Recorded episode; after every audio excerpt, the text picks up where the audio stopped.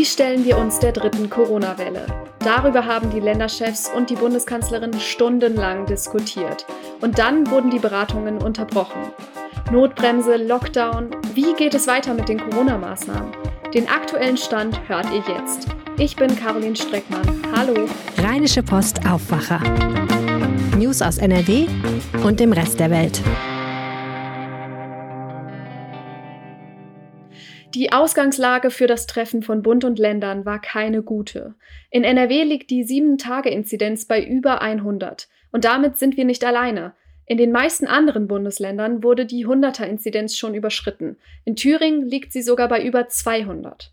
Streit bei den Verhandlungen ist offenbar wegen zwei Punkten ausgebrochen. Kontaktbeschränkungen an Ostern und Reisen in Deutschland während der Osterferien. Meine Kollegin Anja Wölker hat die aktuellen Infos. Ja, an dieser Stelle hört sich der Aufwacher vielleicht etwas anders an als normalerweise. Das liegt daran, dass das Bund-Länder-Treffen anders abgelaufen ist als erwartet. Nach gut zwölf Stunden Verhandlungen wurden die Ergebnisse heute Morgen gegen Viertel vor drei präsentiert. Was sind die Ergebnisse? Ich gebe euch einen Überblick. NRW zieht nun die Notbremse, weil die Inzidenz in NRW, wie Caroline am Anfang auch eingeleitet hat, im ganzen Land an mehreren Tagen über 100 liegt. Das war ja schon im Fünf-Schritte-Plan von der letzten Ministerpräsidentenkonferenz festgelegt worden. Das heißt jetzt also, Lockerungen werden zurückgenommen. Dazu gehört etwa das Einkaufen mit Termin in Geschäften, die Öffnung von Museen und Sportanlagen. Das wird vorerst nicht mehr möglich sein, beziehungsweise es wird wieder geschlossen werden. Da gab es gestern ja schon ordentlich Bewegung in NRW. Montagvormittag gab es nämlich ein Urteil vom OVG Münster. Kurz zusammengefasst, das Gericht hatte die bisherigen Corona-Regeln für den Einzelhandel in NRW gekippt. Es gäbe nämlich keinen entsprechenden Grund, warum man zum Beispiel beim Einkaufen in einem Modeladen bisher einen Termin brauchte und zum Beispiel in einer Buchhandlung nicht. Und kurz danach hat die NRW-Landesregierung reagiert und entschieden, gut, dann gibt es eben ab heute auch für Schreibwarenläden, Gartenmärkte und Buchhandlungen schärfere Auflagen. Zum Beispiel, dass man dort ab sofort auch einen Termin braucht. Diese Entscheidung ist jetzt aber erstmal insofern überholt, als dass eben Shoppen zum Beispiel vorerst nicht möglich sein wird. Laut NRW-Ministerpräsident Armin Laschet tritt die Notbremse ab Montag in Kraft und dann auch landesweit. Wir wissen, dass allein die Notbremse nicht helfen wird, um das exponentielle Wachstum zu stoppen. Das sind die Worte von Bundeskanzlerin Angela Merkel. In einigen Kreisen, wo die Inzidenz über 100 liegt, soll es deshalb weitere Corona-Maßnahmen geben. Für NRW heißt es dazu, diese weiteren Maßnahmen würden jetzt mit dem NRW Gesundheitsministerium abgestimmt werden. Besonders in den Blick genommen haben Bund und Länder die Zeit über die Osterfeiertage vom 1. bis zum 5. April. An Karfreitag, Ostersonntag und Ostermontag wären die Geschäfte ja regulär geschlossen. Gründonnerstag und Kar-Samstag sollen als Ruhetage definiert werden. Diese Tage sollen genauso wie ein Sonn- oder Feiertag behandelt werden. Damit soll das öffentliche, wirtschaftliche und private Leben weitgehend heruntergefahren werden. Mit einer Ausnahme, am Kar-Samstag sollen ausschließlich Supermärkte geöffnet haben. Wie sieht es an diesen Tagen mit Familientreffen aus? Also laut dem Beschluss sollen sich nur der eigene Haushalt mit einem weiteren Haushalt treffen dürfen und dann nur mit fünf Menschen maximal. Kinder werden nicht mitgezählt. Und auch Ostergottesdienste mit Menschen, die in die Kirchen selbst kommen, soll es nicht geben. Die Gottesdienste werden nicht explizit verboten. Es gibt aber den Appell, dass die Gottesdienste ausschließlich online stattfinden sollen. Es ist keine Zeit zum Reisen, hat NRW-Ministerpräsident Armin Laschet heute Morgen gesagt. Und damit hat er einen Punkt angesprochen, über den heftig diskutiert wurde. Gestern Abend wurden die Verhandlungen nämlich über Stunden unterbrochen.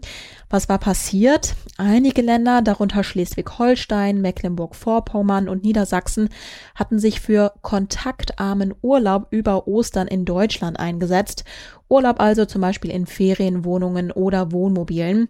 Und da hat Bundeskanzlerin Merkel offenbar eine rote Linie gezogen. Auch meine RP-Kollegin und Leiterin des Parlamentbüros in Berlin, Kerstin Münstermann, hat die Verhandlungen Montagabend verfolgt. Sie hat berichtet, dass Kanzlerin Merkel mit diesen Worten zitiert wird. Das Virus verhandelt nicht, es macht. Im Beschluss von Bund und Ländern ist zum kontaktarmen Urlaub auch nichts mehr zu finden, heißt, das wird es nicht geben. Für Urlauber, die aus dem Ausland zurückkehren, Stichwort Mallorca, wird es strengere Regeln geben. Dafür soll das Infektionsschutzgesetz geändert werden. Dann wird eine generelle Testpflicht vor dem Rückflug eingeführt werden. Dieser Test soll zur Voraussetzung für die Einreise nach Deutschland gemacht werden. Laschet sagte dazu auch nochmal, dass es keine Zeit zum Reisen sei.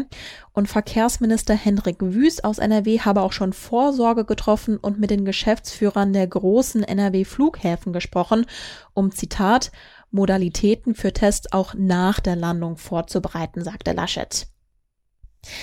Ja, also die Verhandlungen waren sehr lang. Am Montagnachmittag war zwar schon durchgesickert, dass der Lockdown insgesamt bis zum 18. April verlängert wird. Die Verhandlungen inklusive der Unterbrechungen haben dann aber fast zwölf Stunden angedauert. Und ja, es waren jetzt ganz schön viele Infos, das ist klar. Alles zum Nachlesen findet ihr natürlich immer auf rp-online.de und ich packe euch jetzt einen Link zu den Beschlüssen in die Show Notes. Danke dir, Anja, für die Infos. Kommen wir zu einem ganz anderen und besonders schweren Thema. Ein Schauspieler des Düsseldorfer Schauspielhauses hat vor kurzem Rassismusvorwürfe gegen das Theater erhoben. Ursprung war ein Beitrag im WDR-Fernsehen. Darüber spreche ich jetzt mit Lothar Schröder, Leiter der RP Kulturredaktion. Hallo Lothar. Hallo, grüß dich. Lothar, du hast mit dem Schauspieler Ronny Yamu gesprochen. Er ist derjenige, der diese Vorwürfe erhebt. Worum geht es genau?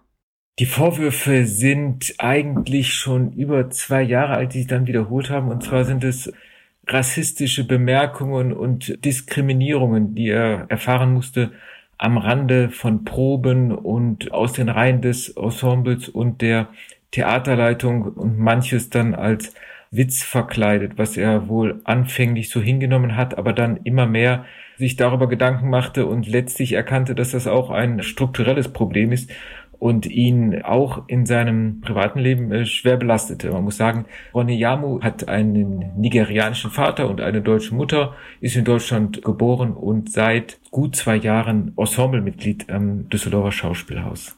Hm. Was sind das denn genau für rassistische Bemerkungen und Diskriminierungen, von denen Ronny Yamu berichtet?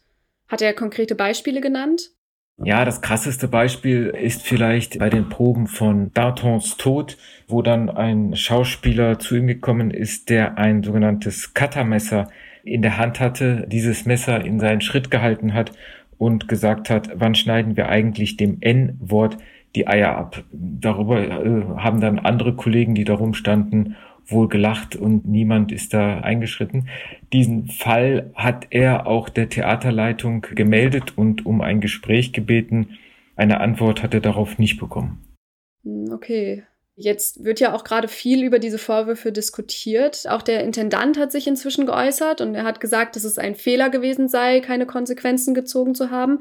Lothar, bei deinem Gespräch mit Ronny Yamu, was war da dein Eindruck, wie er mit der aktuellen Situation umgeht? Also im Moment tut es ihm total gut, dass er sehr viel Rücksprache bekommt von Mitgliedern des Ensembles und von anderen Schauspielern aus Deutschland. Das ist ja ein großes Netzwerk. Allein auf Instagram hat er 22.000 Kontakte in den letzten Tagen gehabt. Leute melden sich aus dem Ensemble, die fragen, ob sie ihm helfen können. Vor allen Dingen melden sich auch viele Leute, die ähnliche Erfahrungen gemacht haben, sowohl rassistische Diskriminierungen als auch sexistische Diskriminierungen. Also da scheint im Moment ein Mut unter den Schauspielern aufgekommen zu sein, an die Öffentlichkeit zu treten und über das zu reden, was in manchen Theatern in Deutschland und dann auch am Düsseldorfer Schauspielhaus wohl geschieht.